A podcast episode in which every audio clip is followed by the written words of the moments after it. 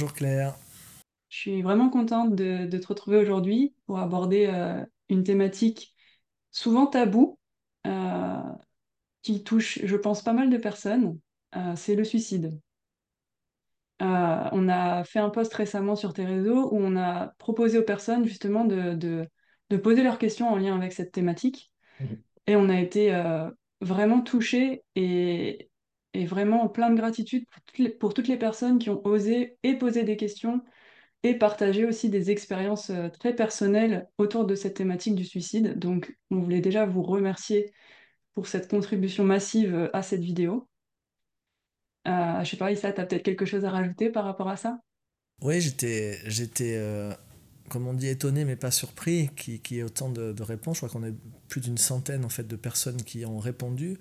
Et euh, enfin, je suis heureux finalement d'avoir lancé euh, ce, thème euh, suite juste à une question qui m'a été posée une fois par, par une dame, je crois, un mois. Et puis je lui ai dit, écoutez, on fera, on fera sans doute une vidéo dans la boîte à questions là-dessus. Et puis après est venue l'idée de recueillir ces questions. Et voilà, je suis touché en voyant qu'il y a autant de, de questionnements. Et ça me donne aussi la mesure de combien ce sujet, il peut être tabou. Et, et du coup, ben, des fois, on n'ose pas en parler. Et donc, moi, je, suis heureux qu'on puisse en parler aujourd'hui. Et j'espère que cette, euh, cette vidéo, euh, elle pourra euh, contribuer autant que faire se peut. Et je tiens à préciser pour les personnes qui ne me connaissent pas et qui tomberaient sur cette vidéo en ayant tapé suicide sur YouTube, je ne suis pas un médecin, je ne suis pas un psychiatre, je ne suis pas un psychologue. J'accompagne des êtres depuis une quarantaine d'années. Et, et vous avez en lien dans cette vidéo, on va, on va mettre en lien des différentes ressources en fait. Si jamais euh, vous êtes en train de penser au suicide encore après avoir regardé cette vidéo, ben, vous avez des liens vers des associations de personnes euh, et de personnes ressources qui sont spécialisées dans cet accompagnement. Et ce que je peux recommander en tout cas, euh, si vous vous arrêtiez là dans cette vidéo, c'est parlez-en. Voilà, parlez-en. Et on va en parler ensemble dans cette vidéo. Voilà Claire, je suis à l'écoute de ce que tu auras envie de me partager à partir des, des questions qu'on a synthétisées dans différents thèmes pour cette vidéo. Merci du coup pour ces précisions. Euh, la première question, c'est celle qui est revenue vraiment le plus euh, au travers euh, de tout ce qu'on a pu recueillir. C'est pourquoi on condamne euh, cet acte finalement, notamment dans les religions, où ça, ça peut être assez conda- condamné aussi dans les religions? Mhm. Alors, on va partir déjà. euh, moi, je sais qu'il y a beaucoup de charges sur le thème du suicide, parce que déjà, ça parle de la mort d'un côté, et que de l'autre côté, effectivement, euh, dans certaines traditions spirituelles, ça va aller chercher du côté de l'âme, de Dieu, etc., qui sont aussi des concepts très chargés. Donc, moi, j'aimerais préciser justement mon point de vue euh, quand j'aborde ce thème ou n'importe quel thème, et mon point de vue, c'est que tout est un point de vue. C'est-à-dire, je ne vais pas asséner des vérités euh, péremptoires dans cette vidéo. Je vais vous partager, euh, si on a ce point de vue, alors ça donne ça. Et effectivement, là, si on regarde par exemple pourquoi euh, c'est un acte qui est souvent condamné, euh, ce qui fait que pour la personne en fait qui a des pensées suicidaires, en plus de se sentir mal dans sa vie au point d'envisager de mourir, elle a en plus à gérer par avance la culpabilité pour elle, pour sa famille, si jamais elle a des croyances religieuses et ou spirituelles. Euh, moi, j'ai le souvenir euh, dans, dans ma famille, bon, personne ne s'est suicidé dans ma famille, mais euh, je suis d'une famille catholique, et c'était très clair, en fait, quand on allait dans les cimetières, les, les personnes qui étaient suicidées n'étaient pas, n'avaient pas le droit d'être enterrées dans, dans- le cimetière. Elles, elles étaient en dehors. Et pendant des siècles, l'Église catholique, elle a refusé de célébrer les obsèques d'un fidèle qui s'était donné la mort parce que le suicide était considéré comme un péché mortel. Donc, euh, depuis, je sais que depuis 1983, il n'y a plus cette mention euh, et qu'aujourd'hui, toute personne qui met fin à ses jours, elle est accueillie pour euh, l'inhumation parce que l'Église considère que ça relève davantage d'un mal-être plutôt que d'un péché d'orgueil, puisque c'est comme ça que c'était considéré. Donc, si tu crois, si tu as le point de vue qu'il y a un Dieu extérieur à toi, et puis euh, que ce Dieu décide ce qui est bien et ce qui est mal, et si tu as le point de vue que c'est ce Dieu qui t'a donné la vie, ben, comme on va dire, tu lui en dois une. quoi. C'est lui qui te donne la vie. Donc de quel droit, toi, tu détruirais l'œuvre de Dieu? Ça, c'est le point de vue si tu crois que c'est Dieu qui t'a créé. Donc on peut le comprendre. hein. Si, tu, si tu as ce point de vue-là, que c'est une divinité extérieure à toi qui crée l'être que tu es, en fait, quand tu détruis le corps, puisque c'est ça ce qu'on fait, hein, quand, on, quand on se suicide, en fait, on tue le corps. On verra qu'il y a d'autres croyances derrière, on voir qu'il y a d'autres points de vue derrière, mais basiquement, tu détruis le corps. Si tu crois que c'est Dieu qui a créé le corps, alors tu viens de détruire l'œuvre de Dieu. En ce cas-là, c'est un péché, alors pour le coup mortel, sans faire de, mauvais humour, mais c'est considéré comme un péché mortel, c'est-à-dire tu, tu es maudit, tu vas aller en enfer. Donc il y a cette longue tradition quand même dans nos, dans nos contrées euh, chrétiennes en Europe, où euh, ben, quand, on a un suicidé dans la famille, lui, quelque part, il est comme maudit, et, euh, ça, ça la fout mal quoi, pour le reste de la famille. Donc il y a une super charge culpabilisante là-dessus, depuis, depuis, depuis des siècles, hein, où des fois on, on, ose à peine en parler. Enfin, moi je sais que quand, j'étais jeune, j'avais dans la famille d'une amie proche quelqu'un qui s'était suicidé, et c'était comme un secret de famille, qui pèse après sur tout le monde en fait. Donc c'est-à-dire que ceux qui restent, eux, c'est comme s'ils vont payer le poids de la honte que quelqu'un s'est suicidé. Donc tout ça, ça fait beaucoup, beaucoup de charges liées, encore une fois, euh, à des croyances, euh, à des croyances. Et moi, je sais que ça, me fait toujours euh, mal au cœur quand je vois que justement on se, on se pourrit la vie avec des croyances qui sont fondées sur quelque chose qui à la base était censé te rendre la vie belle, parce que si, la spiritualité, si croire en quoi que ce soit de spirituel te, te, rend la vie au quotidien pire que si tu n'avais aucune croyance spirituelle, moi j'ai des, des gros points d'interrogation. Euh, ensuite, dans les milieux spirituels, c'est aussi très très courant de condamner euh, le suicide. La version la plus courante, c'est si dans toutes les traditions spirituelles qui croient à la réincarnation. Donc si tu crois à la réincarnation, tu crois, enfin, y compris d'ailleurs dans la tradition chrétienne, hein, on, croit euh, basiquement qu'il y a le corps et puis une entité qui n'est pas le corps. Et bon, pour les chrétiens, le corps meurt, et puis l'entité qui n'est pas le corps, elle, elle va euh, on va appeler ça l'âme, et puis elle, elle va continuer à vivre, et puis dans la version résurrection, euh, un jour son corps va revenir. Bon, tout ça est dû à des très mauvaises traductions, parce que si on relit vraiment les textes euh, dans, les, dans les évangiles et dans les textes qui suivent les évangiles, dans les actes des apôtres, il est écrit très très clairement, car nous renaissons en esprit. Il est, écrit très clairement que ce n'est pas le corps qui va se réveiller littéralement, puisque ressuscitare, ça veut dire se réveiller. C'est écrit très très clairement. Et je me souviens le jour d'ailleurs à l'enterrement de ma mère, euh, en 1998, dans cette petite église à Reims, quand j'ai dit au prêtre, parce que j'avais sélectionné tous les textes pour l'enterrement de ma maman, et il était vert, quoi, parce que je, je voulais que soit lu ce texte qui dit car c'est le corps qui meurt et on renaît dans le pneuma dit le texte en grec, on renaît en esprit, on ne renaît pas avec le corps. Et il me disait, mais pourquoi vous voulez ce, pourquoi vous voulez ce texte? Mais je lui dis, parce que je voudrais quand même de temps en temps, vu que ce texte n'est jamais lu, je voudrais que ça soit quand même entendu par des chrétiens, que la résurrection, ressuscitare, c'est se réveiller, c'est un acte de conscience, c'est pas un corps qui va euh, revenir à la vie euh, alors qu'il est en putréfaction depuis, euh, depuis des siècles. Bref, donc ça c'est dans, dans cette tradition chrétienne où il y a quelque chose qui est maintenu un petit peu à un endroit autour euh, de, certaine culpabilité sur le corps a été créé par Dieu, le corps appartient à Dieu, donc si on tue le corps, eh ben euh, voilà, Dieu va nous en vouloir. Et puis dans les milieux spirituels qui croient à la réincarnation, donc qui croient qu'il y a quelque chose qui s'appellerait une âme, qui est euh, une entité qui prend différents corps, là il y a beaucoup la notion et le point de vue qu'il y a une mission. Et que donc tu viens, là c'est un autre point de vue, que tu viens pour apprendre des leçons. Donc ça, c'est une des grandes versions de certains milieux spirituels, c'est la Terre est une école et tu viens pour apprendre des leçons. Et en gros, bah, quand tu te suicides, tu es un mauvais élève. Parce que ça veut dire que tu es comme un cheval qui fait un refus devant l'obstacle, tu avais un truc à apprendre, et puis tu as, dit que c'était trop dur pour toi.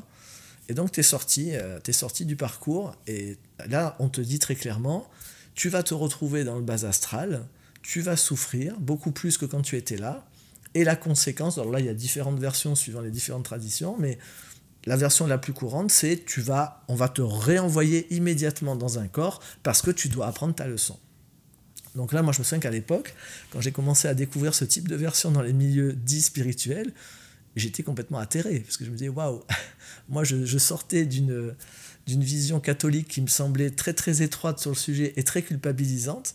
Et j'arrive dans des milieux spirituels qui se voulaient beaucoup plus ouverts, et finalement, je retrouvais absolument la même dualité avec c'est mal, en gros, c'est mal. Ce que tu as fait, c'est mal.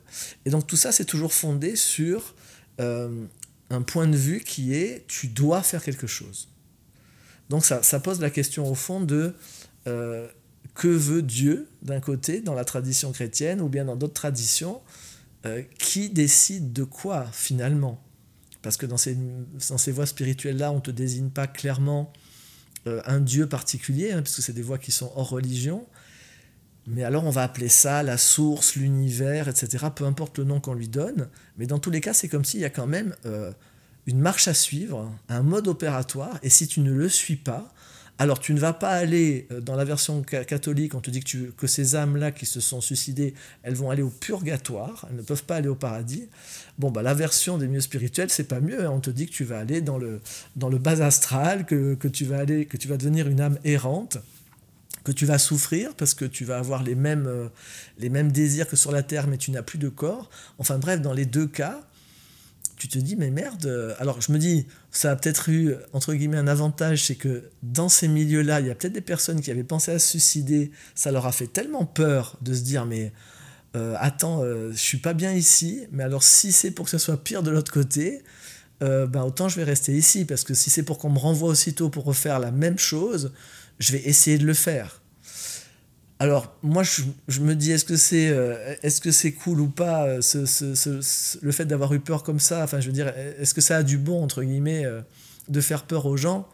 Bon, moi, j'ai le point de vue que je préfère faire les choses à partir de mon élan. Donc, moi, quand tu restes incarné par peur de ce qui pourrait t'arriver si tu te suicides, je me dis, il y a peut-être des manières plus sexy de soutenir des êtres à rester en vie que de leur faire peur ou de les culpabiliser. Donc voilà, si on regarde un peu dans pourquoi cet acte euh, il est condamné ben, Il est condamné d'un côté parce que soit si tu crois dans un Dieu particulier, euh, c'est vu comme de l'arrogance parce qu'on considère que c'est une insulte à Dieu qui a créé ton corps et ta vie. Donc c'est une insulte de, de, détruire l'œuvre de, Dieu. Euh, et puis d'un autre côté, si tu es dans certains milieux spirituels, on va considérer que c'est de la lâcheté parce que c'est un refus d'apprendre la leçon que tu es censé apprendre. Donc dans tout ça, il y a beaucoup, beaucoup, beaucoup de jugements. Et je me dis que ces points de vue-là, euh, ben, j'imagine pas tellement que ça contribue à soutenir des êtres qui sont en train de vivre déjà tellement difficilement leur vie, que en plus quand ils se tournent du côté euh, peut-être ailleurs que sur la Terre, puisque sur la Terre ça, a l'air très rude pour eux, ben, ils vont pas forcément trouver du soutien euh, dans, ces milieux-là. Enfin moi j'ai rarement euh, entendu parler d'un d'une manière euh, ouverte, euh, accueillante, bienveillante, euh, de recevoir finalement l'expression de quelqu'un qui dit Moi, je vais, je me suicider. Voilà pour ce bout. Ouais, merci pour tes partages. Moi, ce que je comprends de ça, c'est que finalement, il y a comme une double peine à un endroit avec les croyances qu'on colle sur le suicide, que ça nous met du coup, ça le, ça le rend sacré, mais au sens un peu ténébreux comme ça du terme. Et c'est ce qui va faire finalement que des personnes vont faire des, des choix de vie, de je reste en vie parce que je m'interdis complètement le suicide. Euh, et ça rajoute encore de la charge dessus. Et moi, ma question derrière, c'est est-ce que, euh, est-ce que je vais matérialiser finalement si je passe à l'acte, si je fais ce choix, ou je prends cette décision, on va voir ça juste après, mais en tout cas, si, si je, je, me suicide, est-ce que je vais vivre euh, à partir des croyances que j'ai eues? C'est-à-dire si je, si j'avais la croyance chrétienne, par exemple, est-ce que c'est ce que je vais vivre euh, dans l'après-vie ou, ou ça ne dépend pas de mes croyances pendant ma vie, ce qui va se passer une fois que je serai suicidé Alors ça, non, c'est rien du tout, parce que je ne suis pas de l'autre côté, tu vois. Non, mais je veux dire, moi, je suis, je suis très clair là-dessus. Euh, je, n'ai aucune envie de rajouter des croyances à des croyances. Mm. Donc, euh, je veux dire, je, je, peux avoir un felt sense de ça, je peux avoir certaines perceptions de ça, mais moi, s'il y a une chose qui m'horripile, c'est d'aller affirmer, comme si c'était des vérités, des choses qui sont des points de vue. Donc euh, voilà, moi j'ai des perceptions de ça, mais je dirais à un endroit tout est possible parce que on a une puissance très très grande avec euh, notre, notre psyché, avec notre conscience. Moi, ce que j'ai comme référence, c'est que après la mort, il y a ce qu'on appelle le trépas. Tu peux être mort morte et ne pas être trépassée. Hein, ce qu'on a, quand on dit de quelqu'un il est trépassé, alors je sais qu'en français c'est devenu souvent synonyme de il est mort, mais originellement ça désignait autre chose, le trépas. trépas, c'est le troisième pas. Hein. donc c'est le troisième pas après la mort. Qu'est-ce que c'est le troisième pas après la mort? C'est euh, il y a trois pas euh, dans la mort habituellement. Il y a la mort du corps physique, c'est le premier pas. Le corps énergétique meurt assez rapidement en même temps que le, corps physique. Ensuite, il y a le corps astral, qui est le corps dans lequel, un corps subtil dans lequel il y a toute notre émotionnalité, tous nos désirs. On l'appelle parfois le corps de désir.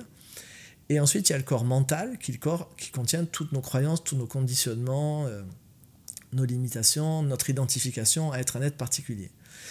Et ce sont ces trois corps-là, donc euh, corps physique, on va mettre ensemble corps physique et corps euh, éthérique énergétique, le corps astral et le corps mental, c'est ces trois corps-là qui constituent un, être identifié à une personnalité particulière. Hein. Euh, ce qu'on appelle habituellement l'âme, ou peu importe comment on la désigne, mais en tout cas l'entité spirituelle que nous sommes en dehors de ce plan particulier où nous sommes incarnés, ça, ça commence avec le quatrième corps subtil qu'on appelle parfois le corps causal. Bon, peu importe, hein, je donne certains noms de, référence, euh, peut-être d'autres personnes ont, d'autres noms, quoique sur les, quatre premiers, normalement, on a les mêmes dans toutes les traditions.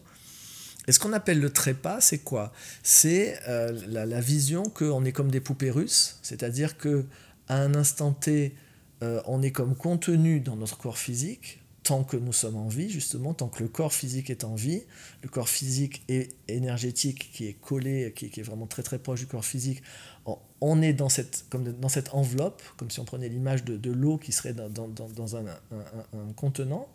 Et puis, au moment de la mort physique, donc ça, cette enveloppe, elle se casse, et donc ta, ta conscience, elle va maintenant, tu vas vivre en fait dans ton corps astral c'est là où, dans ces traditions, on dit que, et c'est pour répondre à ta question, de comment est-ce qu'on va vivre euh, avec le corps physique qui est mort, qu'est-ce qui va se passer?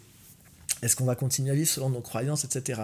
Alors, je dirais, tant que nous ne sommes pas trépassés, sans doute, puisque en fait, tu vas te retrouver en conscience en premier dans ton corps astral. Et ton corps astral, c'est le corps où il y a tous tes désirs, toutes tes émotions, euh, euh, tout ce que tu souhaites, etc.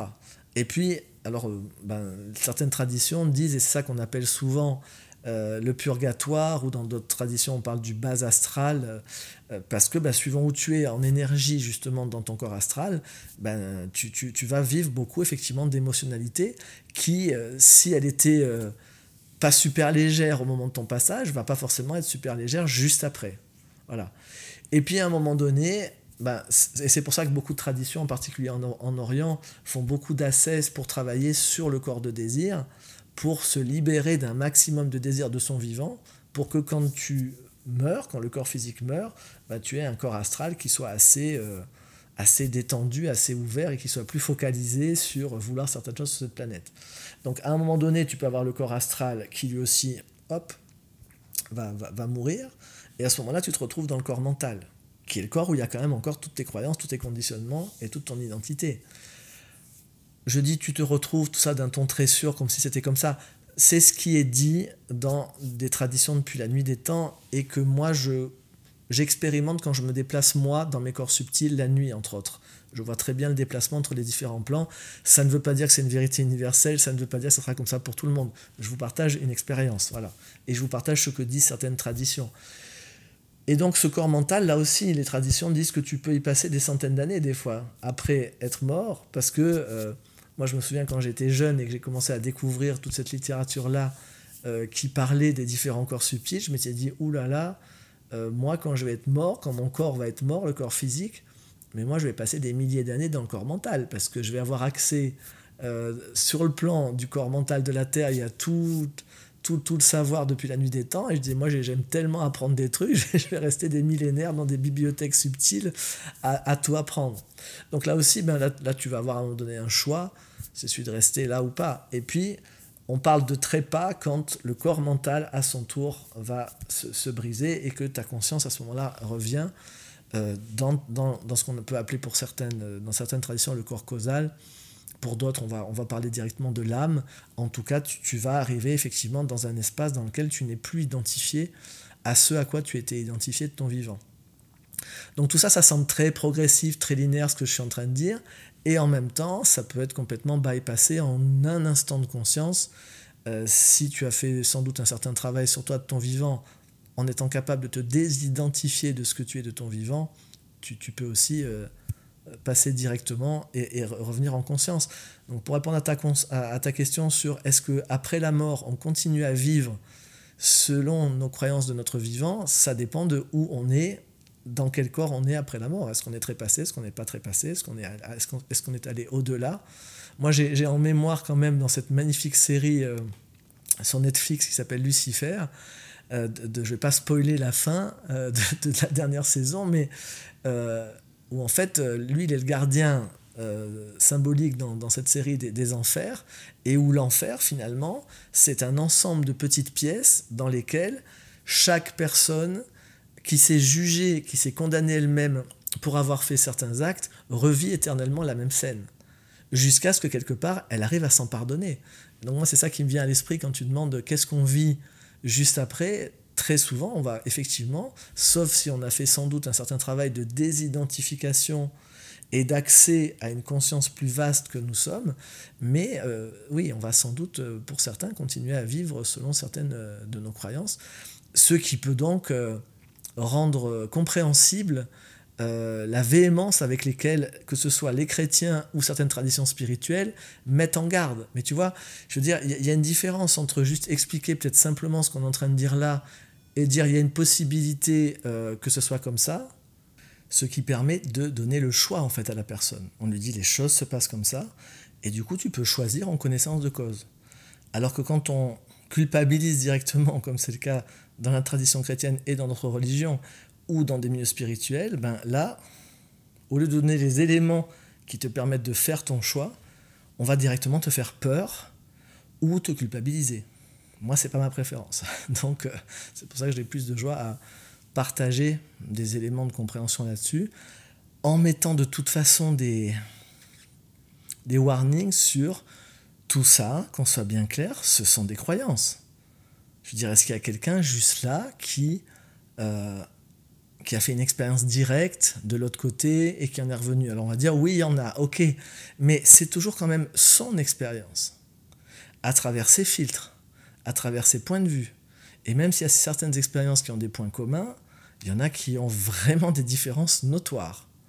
Donc dans tous les cas, dès que quelqu'un vit une expérience, si toi tu n'as pas vécu cette expérience, pour toi ça devient une croyance. Et moi je n'aime pas beaucoup fonder mes choix sur des croyances. Donc c'est pour ça que je préfère partager simplement certains points de vue en disant voilà, voilà mon expérience, voilà ce que donnent certains points de vue, et ensuite comme ça chacun peut se faire bah, justement son propre point de vue et prendre ses propres décisions par rapport à tout ça.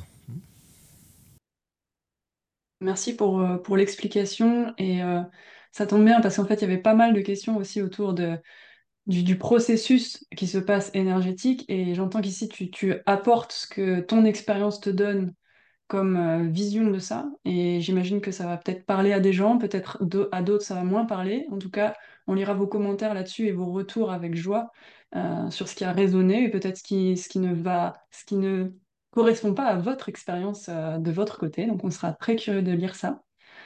Et tout à l'heure, j'ai parlé du choix. J'ai dit euh, si je choisis de, me suicider, puis je me suis un petit peu reprise et j'ai dit qu'on l'aborderait ensuite, et on y est. Du coup, bah, la question que beaucoup ont posée aussi, c'est est-ce que je choisis quand je me, quand je me suicide ou est-ce que je n'ai aucun libre arbitre à ce moment-là? Mhm. Alors là encore, c'est des grandes questions qui présupposent des croyances. Est-ce que je crois que ma vie est prédéterminée? Si oui, alors mon suicide est prédéterminé. Est-ce que je crois que j'ai un libre arbitre? Si oui, alors à un moment donné, je peux prendre la décision de me suicider. Euh, tout ça, moi, je n'ai pas de réponse euh, prédéfinie là-dessus. Tout ce que je sais, en tout cas, c'est que pour vivre, chacun, chacune d'entre nous choisit un système de croyance qui lui va bien. Et les personnes qui vont regarder cette vidéo vont sans doute se rendre compte que si vous regardez votre vie depuis votre naissance, vous avez progressivement changé de système de croyance sur vous, sur la vie, sur Dieu, la source, peu importe. Vous changez de système de croyance en adoptant à chaque fois le système de croyance qui vous donne sans doute le plus de cohérence par rapport à ce que vous vivez, qui vous donne aussi le plus d'espérance par rapport à votre vie, qui vous donne peut-être le plus de puissance au quotidien et le plus de joie. Et pour moi, la seule chose qui est importante, c'est de se rappeler toujours que ce sont mes croyances, ce sont mes points de vue. Euh, la bonne nouvelle, c'est que donc si ce sont des croyances et des points de vue, je peux en changer. C'est pas euh, c'est pas parce que ce sont des croyances et des points de vue qu'on doit les dévalider systématiquement, mais c'est juste en avoir conscience et dire tiens, c'est ce que je choisis en ce moment, c'est ce que je choisis actuellement pour me rendre la vie belle. Je choisis d'avoir ce point de vue. Donc là, quand euh, on parle de est-ce que le suicide c'est un choix, moi pour ma part, vraiment euh, au niveau sémantique, un choix ça, implique deux options. Je choisis entre ça et ça. Or justement, quand on parle de suicide, il n'y a plus d'options. C'est vivre n'est plus une option. Je, je, ne, je ne pense, j'arrive plus à vivre. Donc là où d'habitude, ben, chacun d'entre nous a peut-être deux options au quotidien, on se réveille le matin, dire bon aujourd'hui, est-ce que je veux encore être vivant ou pas? Là à un moment donné, il y a juste ou pas. Il n'y a plus les deux options. Donc moi je ne vois pas le suicide comme un choix. Et donc on est complètement en dehors des questions, libre arbitre ou pas, parce que moi je vois pas ça comme un choix, je vois ça comme une décision. À un moment donné, je décide, je vais suivre ce penchant dans lequel je suis. C'est-à-dire que euh, on ne se réveille pas un matin comme ça avec je veux mourir. Hein. Ça, ça n'existe pas. Euh, c'est la suite d'un lent et d'un long processus. Euh, moi, la phrase qui, qui, pour moi est la plus... comment dire La plus marquante par rapport au suicide, c'est personne ne veut mourir. Déjà, juste si on retient une seule chose de cette vidéo, c'est personne ne veut mourir. C'est faux. Personne ne veut mourir. Même quelqu'un qui te dit je veux mourir, en réalité, il ne veut pas mourir. Personne ne veut mourir. Par contre, il y a beaucoup de personnes qui n'arrivent plus à, savoir comment être en vie. Et c'est ça qui fait qu'à un moment donné, on, va vouloir mourir. Il y a différentes étapes. Marshall Rosenberg, le père de la communication non violente, décrivait et parlait des sentiments sonnettes d'alarme. Et euh, il parlait du fait qu'il y avait une lente dégradation justement dans ces sentiments sonnettes d'alarme. Donc les sentiments sonnettes d'alarme, c'est des sentiments euh, qui euh, nous emmène directement vers la zone de nous où on a des besoins vitaux qui ne sont pas du tout rejoints. Et dans cette lente descente, on va aller d'un endroit où on a encore pas mal d'énergie vers un endroit où on n'en a plus du tout. Et donc, dans un premier temps, on va par exemple être en colère. Donc quand on est en colère, on est en train de dire non à la réalité. Mais quand on est en colère, on a encore de l'énergie et on a de l'énergie vers l'extérieur. On va encore combattre vers l'extérieur. Et puis à certains moments, on, a même, on, commence à perdre cette énergie vers l'extérieur, on n'arrive plus à faire certaines choses, et là, on, va, la force qu'on mettait vers l'extérieur contre quelque chose à l'extérieur, on va la retourner contre soi, et ça, ça va donner la culpabilité. Et puis quand on commence à être dans beaucoup de culpabilité, de, de j'aurais dû, j'aurais pu, il aurait fallu, etc., où on commence à se dire des choses, ou par rapport aux autres, il aurait dû, il aurait pu, etc. Il aurait fallu que, blablabla. Mais on n'a déjà plus la force d'aller à l'extérieur qu'on avait avec la colère. Dans la culpabilité, on est, on est déjà en train de se, se, dire je ne je, je, suis pas capable de, j'aurais dû, etc. Et à un moment donné, ça va tomber un cran encore plus bas. Ça va tomber dans la honte. À un moment donné, maintenant, j'ai même honte. Dans, dans, la culpabilité, je suis encore avec des choses, des fois factuelles, des choses que je, me sens coupable de pas faire ça ou je voudrais faire ça et j'y arrive pas et puis je me culpabilise, je me dis que je devrais me bouger, je suis fatigué, puis je me dis que je devrais quand même aller courir mais j'y arrive pas donc je me culpabilise. Puis à un moment donné, bah, supposons, bah, je n'ai tellement pas été faire de sport, euh, je, je commence à pas aller bien dans mon corps, mais j'ose pas le dire, et là on va tomber dans la honte. Et là, dans la honte, on est dans un sentiment sonnette d'alarme qui est encore plus profond, il y a encore moins d'énergie, parce que dans la honte, il n'y a même plus le geste de se taper dessus. La honte, c'est on voudrait juste. Là, on commence. C'est quand on regarde le mouvement de la honte physiquement, on veut se cacher. Et là, ça commence à être un mouvement de, disparition. La honte, je veux pas qu'on me voit. J'ai honte que les gens me voient comme ça. J'ai honte que les gens voient ce que je suis devenu. Je suis même plus en colère après personne. Je me tape même plus dessus. J'ai juste ce mouvement qui commence à vouloir, de, vouloir disparaître. Et quand on en est là, Marshall disait que la résultante ultime de tous ces conditionnements, parce que c'est vraiment des conditionnements très forts dans lesquels il y a beaucoup de jugements, euh, la colère qui est un non à la réalité, la culpabilité dans laquelle on se juge soi-même de quelque chose qu'on voudrait avoir fait différemment, la honte dans laquelle on juge directement ce que nous sommes, et dit que la résultante ultime de ce système-là, c'est la dépression. Et donc dans la dépression, je, je ma vie n'a plus de sens, je ne vois plus du tout le sens d'être en vie, je ne vois plus du tout comment être heureux, j'ai plus de joie, je souffre trop. Des fois, ça peut être aussi parce qu'il y a des, vraiment des, des, douleurs physiques. récurrentes qui, font que quand, quand un être humain ne voit plus quelle action il peut poser qui va faire qu'il va se sentir mieux, qu'il va se sentir plus heureux, quand il voit plus comment euh, il va arriver à vivre d'une manière qui, qui, est bonne pour lui, ben, sa vie n'a plus de sens. Et à ce moment-là, il va y avoir un tel désespoir qu'à un moment donné, avec la fatigue qui s'accumule, parce que quand on est dans ces boucles descendantes comme ça, il y a de moins en moins d'énergie, il y a de moins en moins de moyens, à un moment donné, on voudrait juste que tout ça s'arrête et on voudrait juste se reposer. Et quand on parle de la mort, moi j'ai toujours en tête le RIP euh, qui a sur les tombes, le RIP qui a sur les tombes euh, dans les pays anglophones, le Rest in Peace, repose en paix. C'est personne ne veut mourir, mais le fondement de la vie, c'est la paix et la joie. Yvan Amar, un, éveillé contemporain, disait la joie, c'est la paix en mouvement, et la paix, c'est la joie au repos. C'est les deux, les deux grandes composantes de, de la vie pour nous, c'est la paix qui nous donne la détente, la tranquillité, et la joie. Et quand on ne trouve plus ni comment être en paix, tranquille, ni comment être joyeux, on ne sait plus où se mettre littéralement pour vivre si tu ne trouves pas un endroit en toi et dans le monde, un environnement et à l'intérieur de toi, un lieu intérieur où tu peux te sentir en paix, te déposer, te reposer. On le voit par exemple quand les personnes, des personnes qui font des insomnies, à la fin elles veulent mourir. Enfin, les personnes qui n'arrivent plus du tout à dormir. Tu peux plus te reposer, tu peux plus te reposer. À la fin, tu dis mais je, en fait, à un moment, quand je dis personne ne veut mourir, c'est une réalité. Personne ne veut mourir. Mais il y a des tas de personnes qui ne veulent plus vivre ce qu'elles sont en train de vivre parce que c'est trop douloureux et qu'elles ne voient pas comment ça évolue et qu'elles ne voient pas comment améliorer ça. Et donc à un moment donné, c'est au-delà de mes forces de vivre la vie que je suis en train de vivre. On, le voit avec le suicide assisté, par exemple, moi j'habite en Suisse, hein, et en Suisse, donc il y a cet euh, organisme qui s'appelle Exit, et donc qui est un, un organisme qui accueille des personnes qui veulent mettre fin à leur jour, et donc c'est un suicide assisté qui est accompagné, il y a plein d'étapes, etc., mais où on permet aux personnes qui n'arrivent plus à vivre ben, de mourir euh, dignement comme elles le souhaitent. Et je, vois dans, les cas qui sont pris en charge par Exit, c'est très souvent des personnes qui ont des maladies graves, par exemple des maladies invalidantes, et qui ne veulent plus continuer à vivre dans ces conditions. Donc là, à un moment donné, ben, voilà, c'est en réalité, je ne veux pas mourir. Si tu demandes à cette personne, euh, mais euh, qu'est-ce, que, qu'est-ce qui ferait que tu aurais envie de rester en vie? Ils vont tout de suite s'animer et te le dire. C'est juste que là, ils ne voient pas qu'ils vont avoir les moyens de continuer à vivre. Donc à un moment donné, ils ne veulent plus être là. Donc ça, c'est ce que je vois le plus couramment dans les personnes euh, qui pensent à mourir.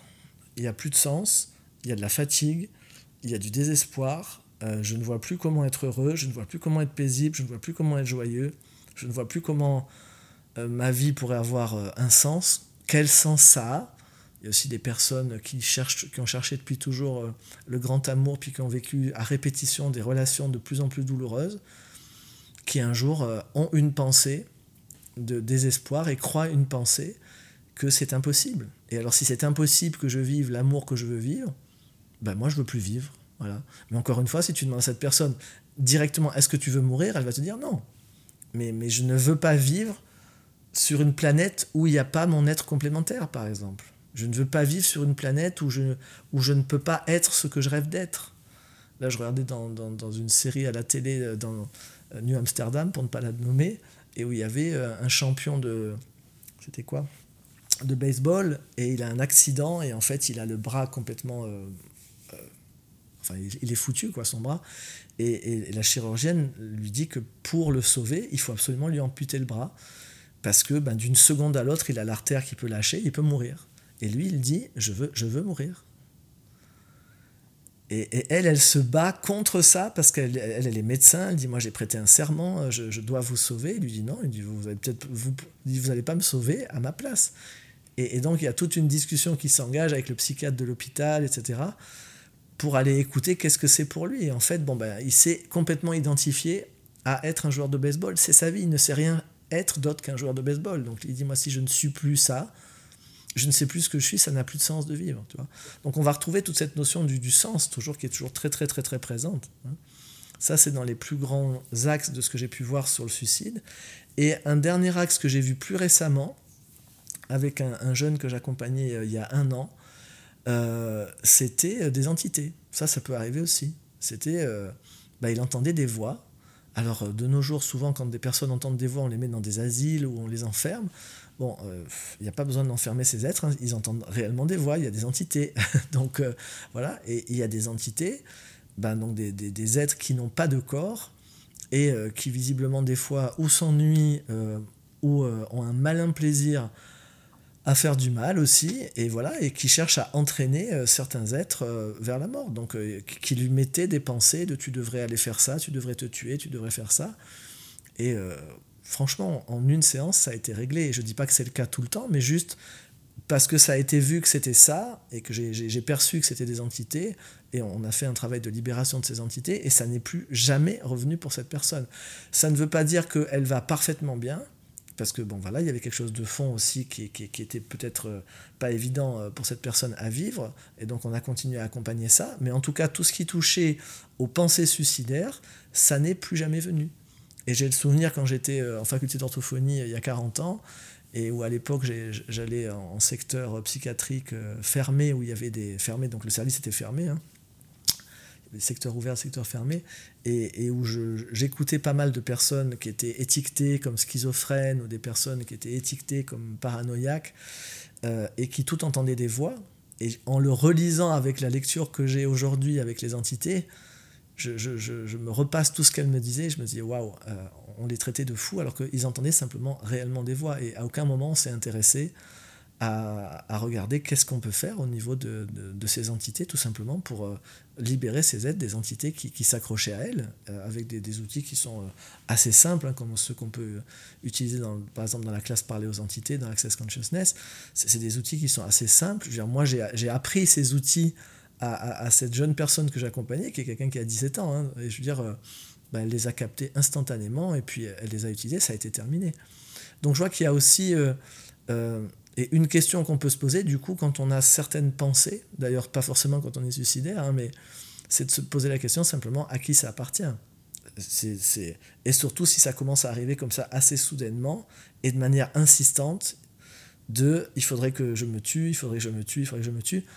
Posez la question à qui ça appartient et puis regardez dans votre corps, est-ce que ça devient un peu plus léger? Si ça devient un peu plus léger, il y a vraiment le signal que c'est pas à vous. Et là, vous pouvez simplement utiliser la formule qu'on utilise dans Access Consciousness, qui est retour à l'envoyeur avec la conscience attachée. Exactement, euh, la formule à la base, c'est comme quand on reçoit un mail, comme quand on reçoit du spam, hein, c'est return to sender with consciousness attached. C'est vraiment, on, renvoie, le mail avec toutes les pièces jointes. Hein. donc, euh, retour à l'envoyeur avec la conscience qui est, attachée en pièces jointes. Et euh, voilà, on peut poser cette question. Alors je dis pas que c'est le cas tout le temps, mais ça peut arriver aussi dans certains cas que ce soit des entités. Si pour euh, toutes ces explications, je pense que ça, ça répondra pas mal, ou en tout cas ça donnera des pistes euh, peut-être nouvelles aux personnes qui se demandaient mais qu'est-ce qui se passe à ce moment-là euh, Est-ce que vraiment on veut plus vivre Est-ce qu'on a le choix Est-ce qu'on a du libre arbitre? Et du coup, moi, je vois que ça, ah tiens, personne n'a envie de mourir, euh, je vois que ça ouvre des, tiens, des, des, façons de lire la réalité à cet endroit-là qui, qui, que j'avais pas avant. Donc j'espère que aussi pour les personnes qui ont posé ces questions en commentaire, de qu'est-ce qui se passe à ce moment-là, comment on en arrive là, eh bien, ça apportera un éclairage à ce que tu as partagé. Euh, donc là, on a beaucoup parlé de ce qui se passe, notamment pour la personne qui se suicide, euh, dans tout son processus avant, de ce qui se passe au niveau énergétique, peut-être spirituel. On a apporté d'autres pistes, peut-être, aux personnes qui se posent des questions là-dessus. Et là, on va voir quand on est face justement à quelqu'un qui, euh, qui nous dit qu'il a envie de se suicider ou qui a des pensées suicidaires et qui nous les partage, comment, euh, comment réagir en fait face à ça? Mais c'est beaucoup, euh, enfin je veux dire, pour certaines personnes qui ont des pensées suicidaires, c'est vraiment la manière dont l'entourage va réagir qui des fois va vraiment conditionner le fait qu'elle passe à l'acte ou pas. Et il n'y a aucune culpabilisation là-dedans, mais c'est juste un fait. Et c'est pour ça que moi j'avais envie aussi de faire cette vidéo pour euh, inciter d'une part les personnes qui ont ce type de pensée ben, à oser en parler et aussi pour qu'il y ait en face peut-être un peu plus d'accueil et moins de tabou et moins de culpabilisation et moins de peur. Que faire face à une personne qui dit avoir des pensées suicidaires? Déjà, c'est lui dire merci. Ça, c'est la première chose à lui dire. C'est merci pour ta confiance. quoi. merci d'oser le dire. La première chose à faire, c'est honorer. Il faut voir que quelqu'un, on en a parlé avant, quelqu'un qui est suicidaire, il se sent pas bien, il n'est pas bien, il a sûrement des jugements sur lui, et il craint sûrement le jugement d'autrui. Quand on repassait euh, colère, culpabilité, honte, il y a de la honte qui est juste avant d'arriver dans les dépressions. Et il y a ce truc de vouloir se cacher. Donc quelqu'un qui ose te dire, tu sais, euh, en fait, là, j'en peux plus, quoi. Je veux dire, pour beaucoup d'êtres, c'est un aveu de faiblesse.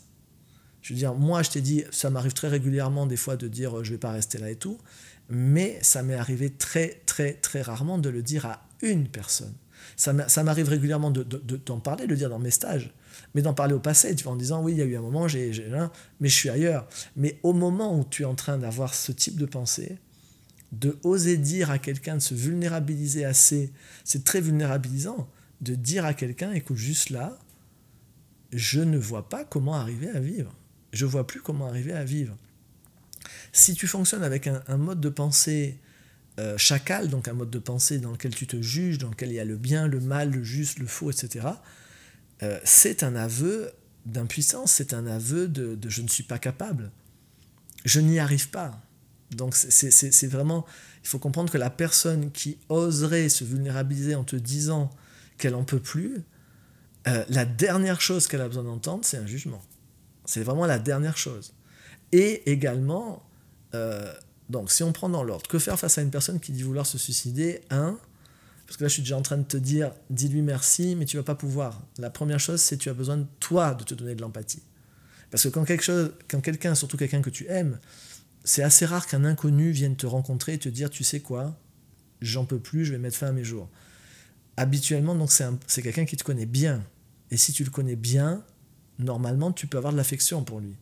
Ça veut dire qu'il y a quelqu'un, en d'autres termes, que tu aimes bien, qui est en train de te dire, je veux me tuer. On, on voit assez bien ce que ça va nous faire. On va avoir un degré de restabilité, donc d'habileté à rester avec, qui va être proche du néant. Et donc on va tomber assez instantanément, si on ne prend pas le temps de se donner de l'empathie, on va tomber dans les obstacles à l'empathie. C'est-à-dire qu'on va, on va essayer de le rassurer, on va nier, on va essayer de, le faire changer d'avis, enfin, on va essayer de le rassurer. Donc j'aimerais rappeler, on ne peut rassurer personne. On ne peut rassurer personne. On, on ne peut pas rassurer quelqu'un qui a besoin d'être rassuré. On ne peut que être à un endroit et lui, à un moment donné, parce qu'on est dans de l'accueil, parce qu'on le rejoint, parce que peut-être à un moment donné, depuis un endroit qui n'a pas une intention de l'emmener quelque part, on témoigne peut-être de notre expérience en disant voilà, c'est mon expérience, après je ne sais pas là où tu es, si ça peut contribuer ou pas pour toi, mais en tout cas c'est ça qui, est là pour moi. À un moment, il va peut-être se sentir rassuré, mais tu ne peux pas rassurer quelqu'un, pas plus que tu ne peux aider directement quelqu'un. Donc le, le premier piège qu'il y a quand quelqu'un nous dit qu'il veut se suicider, c'est qu'on euh, on, panique, euh, on se dit, on a tout de suite, oulala, non-assistance à personne en danger, il faut que je l'aide, il faut que je l'aide, il faut que je l'aide. On se sent une énorme, une énorme charge.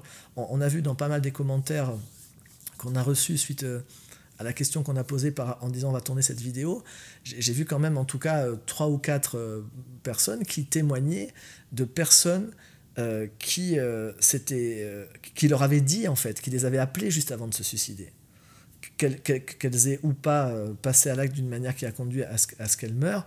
Mais après, il y avait une énorme culpabilité, évidemment, parce que cette personne m'en parle, et là, d'un seul coup, le fait que la personne te, dise je veux me tuer, d'un seul coup, c'est comme si toi, tu, tu, viens de prendre le poids, je suis responsable de sa vie ou de sa mort à partir de maintenant. Et là, il y a une énorme culpabilisation qui peut arriver. Et du coup, bah, évidemment, comme tu ne veux pas porter ce poids, tu vas chercher à le convaincre à rester en vie. Ce qui est le plus sûr moyen qui se fout en l'air. Hein. Ça, qu'on soit très très clair. Je veux dire, c'est comme dire, et là, là je prends des images un peu claires, c'est comme dire à quelqu'un qui est enragé, qui est fou de rage, et toi tu arrives et tu dis non, non, calme-toi, parce que tu peux pas supporter son intensité. Là, c'est pareil. Moi, juste pour vous dire, j'ai accompagné quand même pas mal de personnes depuis une trentaine d'années, et j'ai eu l'occasion très très souvent d'accompagner des personnes euh, qui, qui voulaient se tuer. J'ai vu dans les, dans les commentaires qui ont été postés là pour cette boîte à questions, une thérapeute qui disait que sa plus grande peur, c'était d'avoir un patient euh, qui se suicide. Et j'ai accompagné des thérapeutes dont certains patients s'étaient suicidés. Donc je connais bien aussi ce, que, ce, que, ça fait. Mais moi, juste pour vous dire, Et merci Marshall Rosenberg, encore une fois, et merci Nana Michael aussi, cette grande dame de l'accompagnement, avec qui j'ai beaucoup cheminé pendant des années, parce que c'est vraiment elle qui m'a que j'ai vu faire ça, et j'ai vu ce que ça faisait, et je l'ai fait après, de ne pas avoir peur. Et, moi, une des premières choses euh, que je demandais, je demandais toujours en premier, ok, euh, et comment tu voudrais faire ça? Alors que d'habitude, on a peur, on va chercher à éloigner la personne. Je dis, ok, alors comment tu, comment tu envisages de le faire? Et là, c'est toujours passionnant. Parce que la manière dont la personne veut le faire montre beaucoup de choses sur où elle en est, de qu'est-ce qu'elle veut des fois abîmer d'elle, ou qu'est-ce qu'elle veut, qu'est-ce qu'elle veut affecter en elle, ou qu'est-ce qu'elle, comment, comment elle veut le faire, ça, montre déjà beaucoup de choses. Donc, et accueillir ça sans, sans avoir peur, et sans chercher à manipuler en lui montrant oh là là mais si tu fais ça tu vas te faire mal et si tu fais ça tu enfin pas du tout mais être vraiment enfin de toute façon tu ne peux pas aider quelqu'un qui veut mourir si tu as peur qu'il meure donc c'est juste ça c'est si tu vois que tu as peur qu'il meure juste dis-lui écoute juste là je suis désolé je veux être là pour toi et je vois en même temps j'ai pas les moyens donc juste là moi je vais aller chercher du soutien puis je reviens vers toi ensuite alors vous allez dire oui mais attends mais entre temps je fais ça je m'en vais et il se tue. Oui, et tu n'y peux rien. Donc déjà, le, premier point, c'est que quelqu'un qui te dit qu'il veut potentiellement mourir, c'est sa décision. Tu ne peux pas, tu n'as pas le pouvoir euh, sur un autre être humain, ça n'existe pas. Donc partout où tu veux essayer de contrôler quelqu'un qui est en train de choisir à un moment, je veux être là ou je veux pas être là, là tu es en train de le, de le désempuissancer. Donc c'est la première chose à se souvenir, c'est cet être-là, il est déjà en train de se désempuissancer. Si moi je commence à vouloir prendre la main pour le sauver, je le désempuissance totalement. Ça c'est la première chose. Donc ça me demande peut-être de recevoir de l'empathie. La deuxième chose que j'ai souvent fait en séance, c'est de leur demander, ok, et alors si tu si tu mourrais pas là comme tu es en train de vouloir le faire, mais dans la vie, qu'est-ce que tu aimes quand la vie te plaît ou quand la vie te plaisait? Qu'est-ce que, qu'est-ce que tu aimerais faire? Si, Ou quelqu'un qui était dépressif, je lui demande directement, si tu n'étais pas en dépression, qu'est-ce que tu ferais? Et là, pouf, tu as tout de suite des personnes qui, la seconde d'avant, étaient complètement down, qui se rallument en disant, mais moi, je ferais le tour d'Irlande en moto, euh, moi, j'irais faire ça, moi, là, tu les fais parler, et en fait, tu as une autre personne d'un seul coup. C'est qui est cette personne quand elle n'a pas ce dont elle se dit que jamais elle ne pourra s'en sortir. Donc euh, une douleur physique, un désespoir momentané ou qui s'est prolongé, etc. Et là, il y a à prendre la mesure, parce que quand la personne te fait part de oui, mais moi j'ai le rêve de ça et ça ne sera jamais possible, c'est pas du tout le moment d'essayer de, la convaincre que mais si c'est possible, tu sais, la vie c'est beau, enfin tous ces trucs à l'eau de rose qu'on va voir dans tous les films et, euh, et, dont on voit bien que ça ne va pas le faire, sauf que quand on est dedans, on se rend pas compte qu'on est en train de faire quelque chose qui ne va pas le faire pour la personne mais là vraiment mesurer, être dans une empathie profonde. Ce qui va t'amener à un moment à lui dire sans doute, ouais, donc juste là, c'est tellement douloureux pour toi de, de, te dire que là, avec, bah, si je prends l'exemple hein, de, de, ce gars-là dans, dans, cette série, c'est tellement douloureux pour toi là, de, de, te dire que si tu as plus ton bras, tu pourras plus jamais goûter cette extase de lancer une balle comme ça et de sentir tout un stade qui se lève et qui vibre, et eh ben que du coup tu préfères mourir. Donc là, tu es en train. Et là, si tu dis ça pour certaines personnes, on dit oh là là, mais on, le renforce, on, est en train de lui dire qu'il a raison. Non, tu es en empathie. Tu es juste en train de mesurer ce qu'il est en train de vivre. Et là, il va pouvoir se déposer. Il y a enfin quelqu'un qui comprend. Et il faut voir que dans le suicide, il y a quelque chose qui a vraiment à voir avec la solitude aussi, avec se sentir seul avec ce qu'on est en train de porter. Et quand personne ne comprend combien c'est douloureux pour toi de vivre ce que tu es en train de vivre et que c'est pour ça que tu veux plus vivre, ça va être une, cause majeure aussi des fois du, passage à l'acte. C'est que tu, de toute façon, je ne vais pas m'en sortir et personne ne comprend ma douleur. Donc, ça, ça a quel sens que je reste? Et là, là, on s'en va. Et dire aussi qu'il n'y a pas de mode d'emploi euh, pour faire face à une personne qui a des pensées suicidaires. Il n'y a pas de mode d'emploi euh, absolu euh, tout, qui, fonctionne. Je veux dire, si la personne a décidé de se suicider, elle va le faire quoi que tu dises, même si tu es le meilleur accompagnant du monde.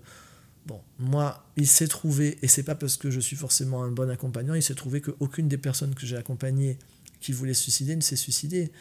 Mais ça aurait pu être le cas. Tu vois, je n'en tire pas une veine gloriole en disant oui, j'ai une manière d'accompagner qui fait que les gens se tuent pas. Non, c'est juste que c'était pas leur décision. Point. Je veux dire, ça, c'est vraiment important de, de garder cette euh, simplicité-là face à ces décisions-là, parce que sinon tu vas tout autant te croire responsable du fait qu'ils sont restés en vie que te croire responsable du fait qu'ils ont pris la décision de partir. Dans les deux cas, c'est leur décision. Laisse-leur leur puissance. C'est pas parce que toi tu décides dans ta tête qu'ils voient pas ceci et que s'ils voyaient ça et que c'est important de vivre, mais qui tu es pour décider à leur place? C'est leur décision. Mais par contre, ce qui va pouvoir favoriser, effectivement, qu'ils se sentent pas seuls avec ce qu'ils sont en train de vivre, c'est un, que toi tu ne sois pas euh, en train d'agir en voulant les emmener quelque part.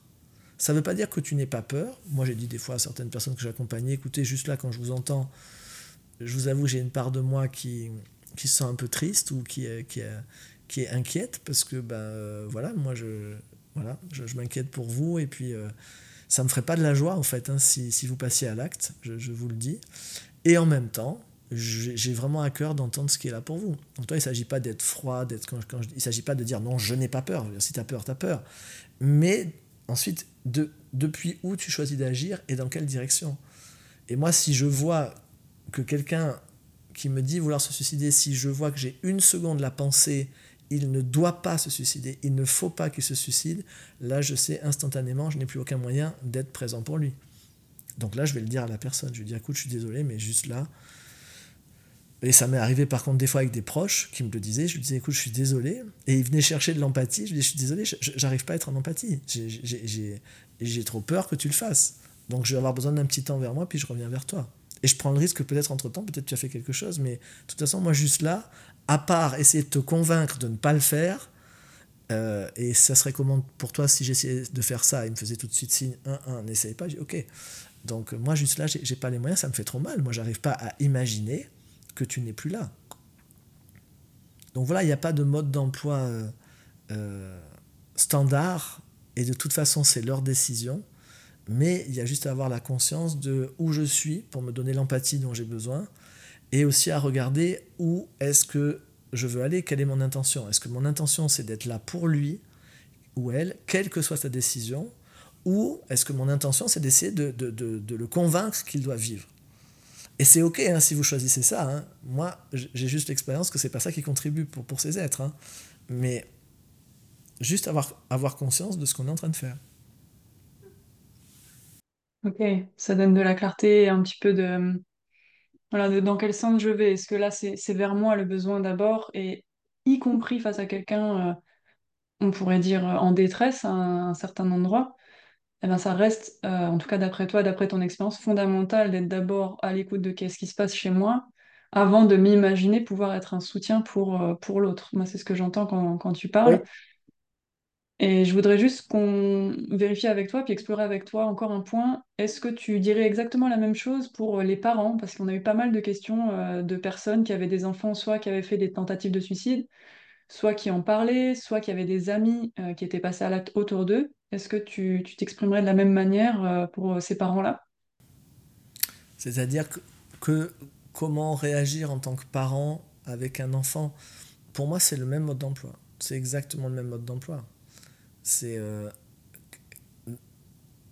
là, ce qui me vient en plus dans l'énergie, chez les enfants, il y a souvent une peur, plus que chez les adultes. Euh, moi, j'ai accompagné des très jeunes euh, avant l'adolescence. qui, les, les, les, enfants perçoivent beaucoup de choses. Ils perçoivent beaucoup, beaucoup de choses dans le subtil et ils perçoivent aussi beaucoup de choses au niveau global. Donc, ils perçoivent beaucoup de choses au niveau planétaire, je veux dire dans, l'ambiance planétaire, dans la lourdeur de ce qui se passe, etc. Et euh, moi, j'ai accompagné plusieurs très jeunes, quand je dis très jeunes, c'est avant l'adolescence, hein, entre, entre 9 et 13 ans, euh, qui avaient vraiment des peurs pour le futur, en fait. Ils avaient vraiment, ils avaient des angoisses, ils n'arrivaient plus à dormir, euh, quand on leur demandait qu'est-ce que c'est, ils savaient des fois pas exactement d'où ça venait et comment, mais euh, c'était qu'est-ce qui, va se passer sur la Terre. En fait, tout simplement ce qu'ils perçoivent. Ils perçoivent ce qui est en train d'arriver, ils perçoivent euh, certaines vagues de transformation, euh, mais est-ce que la Terre... Et moi j'avais ça en étant enfant aussi, donc je, peux tout à fait m'y relier. Moi j'avais des peurs de tsunami, alors qu'à l'époque il n'y avait pas du tout de tsunami. Hein. Dans les années 70, J'ai jamais entendu parler de tsunami, sauf que je les avais captés 40 ans à l'avance, quoi. Donc, mais toutes ces catastrophes naturelles qu'on voit depuis des années, certains tremblements de terre massifs, les feux, tout ça, moi j'avais ces visions-là entre 7 et 10 ans. Et donc je cherchais en permanence euh, mes parents devenaient fous parce que je voulais sans arrêt qu'on déménage, par exemple. Je ne voulais pas rester près de, au bord de la mer, on habitait à Nice, je voulais pas rester euh, près de l'eau, je, cherchais des endroits, j'avais étudié sur les cartes, euh, je voulais partir au Canada, parce que j'avais étudié les plaques tectoniques, et puis le bouclier du Labrador, donc il est très stable, donc là il n'y aura pas de tremblement de terre. Enfin, je voulais tout le temps m'éloigner de certains endroits et me rapprocher d'autres endroits parce que je percevais des choses. Et évidemment, bah, mes parents me disaient que j'étais juste fou et puis qu'il fallait, que j'arrête mes bêtises. Donc j'irais avec un enfant encore plus qu'avec un adulte. Il y a vraiment à, à, écouter au-delà de l'endroit où peut-être en tant que parent, des fois on va se dire oui mais il fabule, c'est dans son imagination, c'est... Euh, chez les enfants, euh, ce que nous nous appelons en tant qu'adultes l'imagination, c'est leur perception. Et donc c'est à prendre vraiment euh, en compte, c'est qu'est-ce que ça dit, et même si c'est une forme imagée de quelque chose qu'ils perçoivent, qui du coup pourrait sembler effectivement être un conte ou quelque chose, ou leur imagination, parce que peut-être qu'ils vont te parler de tout ça, euh, de quelque chose qu'ils ont réellement perçu, mais ils vont l'imager à travers les personnages d'un dessin animé qu'ils regardent, ou d'un animé, ou je ne sais pas. Euh, et du coup, ça peut sembler, bon, il délire, il faut le ramener à la réalité. moi, s'il y a une expérience que j'ai en 40 ans d'accompagnement individuel, c'est que peu importe ce qu'est la réalité à l'extérieur, déjà, ça n'existe pas, il n'y a pas de réalité externe. Il y a notre vision de la réalité, mais ce qui est certain, c'est que un être fonctionne à partir de son expérience intérieure du monde, de sa réalité intérieure. Et donc, ça sert à rien de dire ça c'est objectif, ça c'est subjectif. Quand tu accompagnes quelqu'un, si tu veux être un soutien pour quelqu'un, la première chose à faire, c'est de rentrer dans son monde, c'est de percevoir qu'est-ce qu'il perçoit, pas pour être d'accord avec lui, encore une fois, mais pour pouvoir être en empathie et pour pouvoir percevoir qu'est-ce que ça, ça veut dire pour lui et qu'est-ce que ça touche chez lui. Et là, moi, je voyais ces jeunes en particulier, eux, ils étaient complètement désespérés. Ils disaient, mais qu'est-ce qu'on va pouvoir faire pour changer ce qui va se passer dans le monde? Et ils ne voyaient pas ce qu'ils pouvaient faire. Et là, donc, on va arriver effectivement à ce dont on a parlé au début avec le suicide, c'est ben, si je ne vois pas quelle action je peux poser qui va faire que la vie va aller, je ne veux pas être dans ce monde. Donc ils étaient très stressés. Donc je dirais, surtout avec les enfants, il y a encore plus d'accueil de, à offrir, mais du coup ça nous fait revenir à la première étape, et surtout pour des parents, les parents vont avoir besoin de beaucoup recevoir de l'empathie. Parce que la pire peur d'un parent, c'est bien évidemment que son enfant meure. Ça, pour, euh, ça n'est envisageable pour aucun parent, et on peut le comprendre. Donc il y, a, il y a ce mécanisme de protection assez spontané d'un parent vers son enfant qui fait que très souvent, si un enfant commence à parler, et moi je l'ai vu parce que j'accompagne des jeunes hein, euh, encore dernièrement, et je vois des dynamiques avec euh, des moments où euh, le parent, enfin c'est l'inquiétude du parent qui recrée finalement l'endroit où le jeune n'est pas bien. Parce que le parent s'inquiète beaucoup et du coup son inquiétude et les peurs qu'il a, ça fait une pression à un moment donné sur le jeune. Donc les jeunes sont très très, les jeunes, les enfants sont très très sensibles à l'espace intérieur dont dispose l'adulte qui est face à eux, surtout si c'est leurs parents. C'est ça qui va leur permettre de se déposer, de pouvoir trouver la paix et à un moment donné de retrouver la joie. Et si en face il y a un adulte qui a peur, là ça va devenir très compliqué. Donc là pour moi le conseil aux parents ça serait faites-vous soutenir. C'est pas évident en tant que parent, je sais que c'est quasiment mission impossible, de, rester face à son enfant, seul face à son enfant qui te dit euh, Moi, je, veux mourir. Ou très souvent, chez les jeunes, ils ne le disent pas, hein, ils le font. Hein. ils le font directement. Hein. Et donc là, tu as, des fois le parent qui se retrouve en, état de choc avec euh, quoi. Euh, et, chez les enfants, des fois, c'est très c'est soudain. C'est complètement soudain parce que comme ils, ont un émotionnel très très fort, ils ont un astral très très ouvert, donc des fois ils peuvent capter aussi beaucoup de choses de d'autres plans, et d'un seul coup ils vont passer à l'acte sans avoir prévenu. Et là les parents sont complètement atterrés en se jugeant, en se disant qu'est-ce que j'ai fait, qu'est-ce que j'aurais dû faire, qu'est-ce que j'aurais pu faire. Et la plupart du temps c'est rien. C'est, ce n'est pas parce que cet être est dans un petit corps que c'est une petite entité. Je veux dire cet être est une grande entité qui vient de faire une décision là, à partir de, de, tas d'éléments sur lesquels, en tant que parent, vous n'avez pas forcément le contrôle. Et ça, je crois que c'est le plus difficile pour les parents et qui est le plus à aller travailler euh, en accompagnement individuel, c'est en tant que parent, on a souvent cette vision que le meilleur moyen d'éduquer mes enfants, c'est de les contrôler en fait, de contrôler ce qu'ils font pour m'assurer que ça va aller vers leur bien. Sauf que le contrôle, ça ne marche pas. Ça ne fonctionne pas comme ça. On est des êtres, euh, on est des, êtres libres et le contrôle ne marche sur personne. Ce qui ne veut pas dire qu'on ne peut pas accompagner les pas d'un être plus jeune que soi, mais ce qui veut dire qu'à chaque fois qu'on va chercher à le contrôler, on va assez souvent obtenir l'inverse de ce qu'on veut. Donc dans une situation comme ça, où tu as un jeune, où d'un seul coup, euh, il a fait une tentative de suicide, bah, il y a des parents qui ont tellement peur qu'ils vont se mettre à lui crier dessus, en étant conscients que c'est pas ce qu'il faudrait faire, mais ils n'arrivent pas à faire autrement. Et ils n'ont pas forcément le réflexe de voir, ok, si je veux être une ressource pour lui, il faut que moi, j'ai reçu assez d'empathie, il faut que moi, je puisse me déposer. Donc moi, j'inviterais vraiment, s'il y a des parents dans cette situation, à aller recevoir de l'empathie, à se faire accompagner. Et on mettra dans le descriptif de la vidéo des, liens aussi vers euh, toutes les personnes ressources euh, en accompagnement individuel avec la CNV, avec d'autres approches, pour que, voilà, pour que les parents qui, qui, ont besoin de ça puissent, puissent recevoir du soutien. Et je, je, vous invite vraiment, en tant que parent, à ne pas vous surresponsabiliser aussi. Hein. Moi, j'ai beaucoup de parents qui me disent Mais qu'est-ce que j'ai fait? Qu'est-ce que j'ai pas fait? Qu'est-ce que j'aurais? Ok, tant qu'il y a cette culpabilité-là, après, il y a une charge qui, qui va vers l'enfant aussi. Donc, si vous voulez l'aider, faites-vous aider. Hein. Voilà ce que je dirais aux parents. Merci beaucoup euh, pour ça. Et n'hésitez pas à nous dire en commentaire, notamment pour les personnes qui ont posé des questions en lien avec ça, n'hésitez pas à nous dire si ça vous parle, si ça ouvre des perspectives.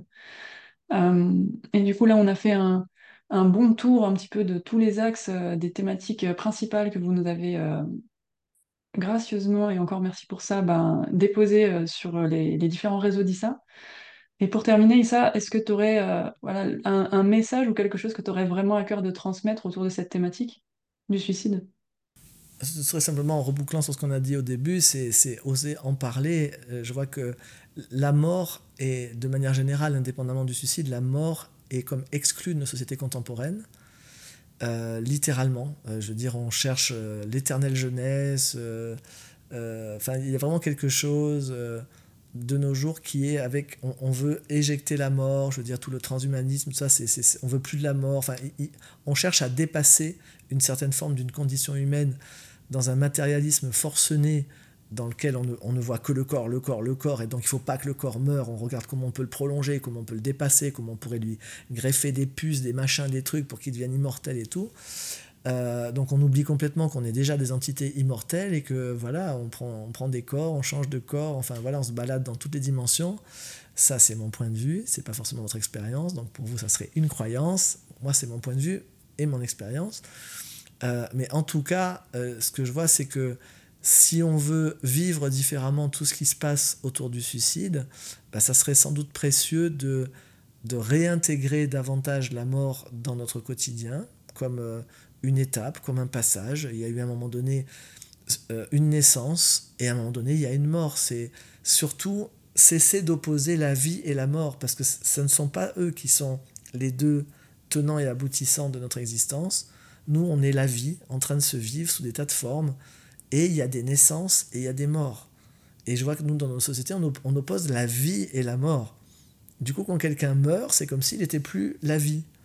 Et donc, ça devient quelque chose de dramatique, ça devient quelque chose de tragique, alors qu'en fait, euh, il vient de laisser la forme dans laquelle il était, et la vie qu'il est est en train de continuer sous une autre forme. Donc, on, ne sait pas offusquer que quelqu'un naisse, mais on s'offusque que quelqu'un meure, alors que c'est les c'est que ce serait comme une gare dans laquelle on voudrait qu'il n'y ait que des arrivées de train mais aucun départ. Certains vont dire attends l'image elle est un peu on voit pas le rapport. ben si c'est exactement ça. Je veux dire la naissance c'est quand tu arrives et la mort c'est que c'est ton départ c'est quand tu y vas quoi. Et c'est comme si on oublie qu'on est des voyageurs et on voudrait être éternellement ici et on voudrait tous arriver et jamais partir. Le suicide c'est une manière particulière de faire un départ mais c'est une manière particulière c'est un départ. Parmi d'autres départs, c'est une possibilité. Et je crois que si on remettait déjà un petit peu de détente, ce qui requiert quand même d'adopter, de, choisir d'adopter certains points de vue euh, qui sont spirituels dans le sens où ils ne sont pas purement matérialistes, ils ne croient pas que nous sommes juste ce corps et que quand ce corps meurt, je n'existe plus. Il requiert effectivement d'avoir le point de vue qu'il y a ce corps et puis une entité qui à un moment donné vit avec un corps et puis qui va continuer à vivre avec un autre corps. Mais si vous avez ce, type de point de vue, que vous êtes une entité qui à un moment donné naît, c'est-à-dire vient dans un corps et à un moment donné il y a une mort, c'est-à-dire vous laissez ce corps et cette entité va aller ailleurs, à ce moment-là, on pourrait avoir une, une, plus grande détente autour déjà de la mort, autour du départ, et du départ particulier qu'est le suicide, ce qui aurait comme conséquence que toutes les personnes qui envisagent de faire ce départ-là, de prendre ce train-là particulier à la gare, euh, eh bien, on pourrait les accueillir davantage. Je, veux dire, il y aurait, je pense vraiment qu'il y aurait beaucoup moins de départs sous forme de suicide si il y avait beaucoup plus de possibilités de, les accueillir, les personnes qui disent mais moi je veux partir avec ce train-là. S'ils si, si, savaient qu'il y a moins de peur, si c'était moins déshonorant, si c'était moins jugé, ben on pourrait dire comme ça avec simplicité à tout moment, euh, on est en train de parler avec des amis et dire oui, moi j'avais envisagé de me tuer demain euh, parce que je ne sais plus comment vivre, j'en ai marre. Et là, au lieu d'avoir un silence figé où tout le monde se regarderait en disant oh merde, mais pourquoi il balance ça maintenant, passer une bonne soirée, qu'est-ce qu'on fait, qu'est-ce qu'on fait? Mais il y aurait vraiment des aides qui sont là et qui disent waouh, attends, juste là on se remet parce que ça nous a fait quelque chose. Ok, ok. Et après quelques secondes d'auto-empathie, ok, mais qu'est-ce qui se passe pour toi alors? Et d'être intéressé et curieux, sans avis préconçu, euh, et d'être à l'écoute de vraiment avec comme intention d'entendre quels sont les précieux besoins sous-jacents chez toi qui ne sont plus du tout vécus, qui font que du coup tu trouves plus le sens d'être en vie? Qu'est-ce que tu aimes vivre que tu ne vis plus du tout, qui fait que juste là, bah, tu te dis que tu n'as plus envie de vivre? Et là, à ce moment-là, je peux vraiment imaginer que si cette personne-là se retrouvait autour d'un, dans un cercle d'amis, entouré par des amis qui sont curieux, attentifs et qui ont vraiment l'élan d'entendre qu'est-ce que tu aimes vivre et que tu n'arrives plus à vivre, il y a quelque chose qui se déposerait déjà en lui. Parce que Marshall Rosenberg nous a toujours appris avec la communication non violente que le premier besoin d'un besoin, c'est d'être rejoint, c'est pas d'être nourri. Or, quand je veux me suicider, la base, c'est je crois que mes besoins ne seront plus jamais nourris. Mais s'ils sont déjà rejoints, il y a quelque chose qui se pose. Donc, j'espère que ce qu'on a partagé euh, dans ce grand tour qu'on a fait dans cette vidéo, bah ça, ouvrira quelques portes et ça permettra peut-être quelques discussions supplémentaires, quelques ouvertures supplémentaires euh, qui font qu'il y ait plus de détente et de choix autour de cette thématique. Les décisions ensuite restant celles de chacune et chacun. Merci beaucoup Issa pour ce temps. Euh, J'espère aussi que ça aura contribué euh, à toutes et tous.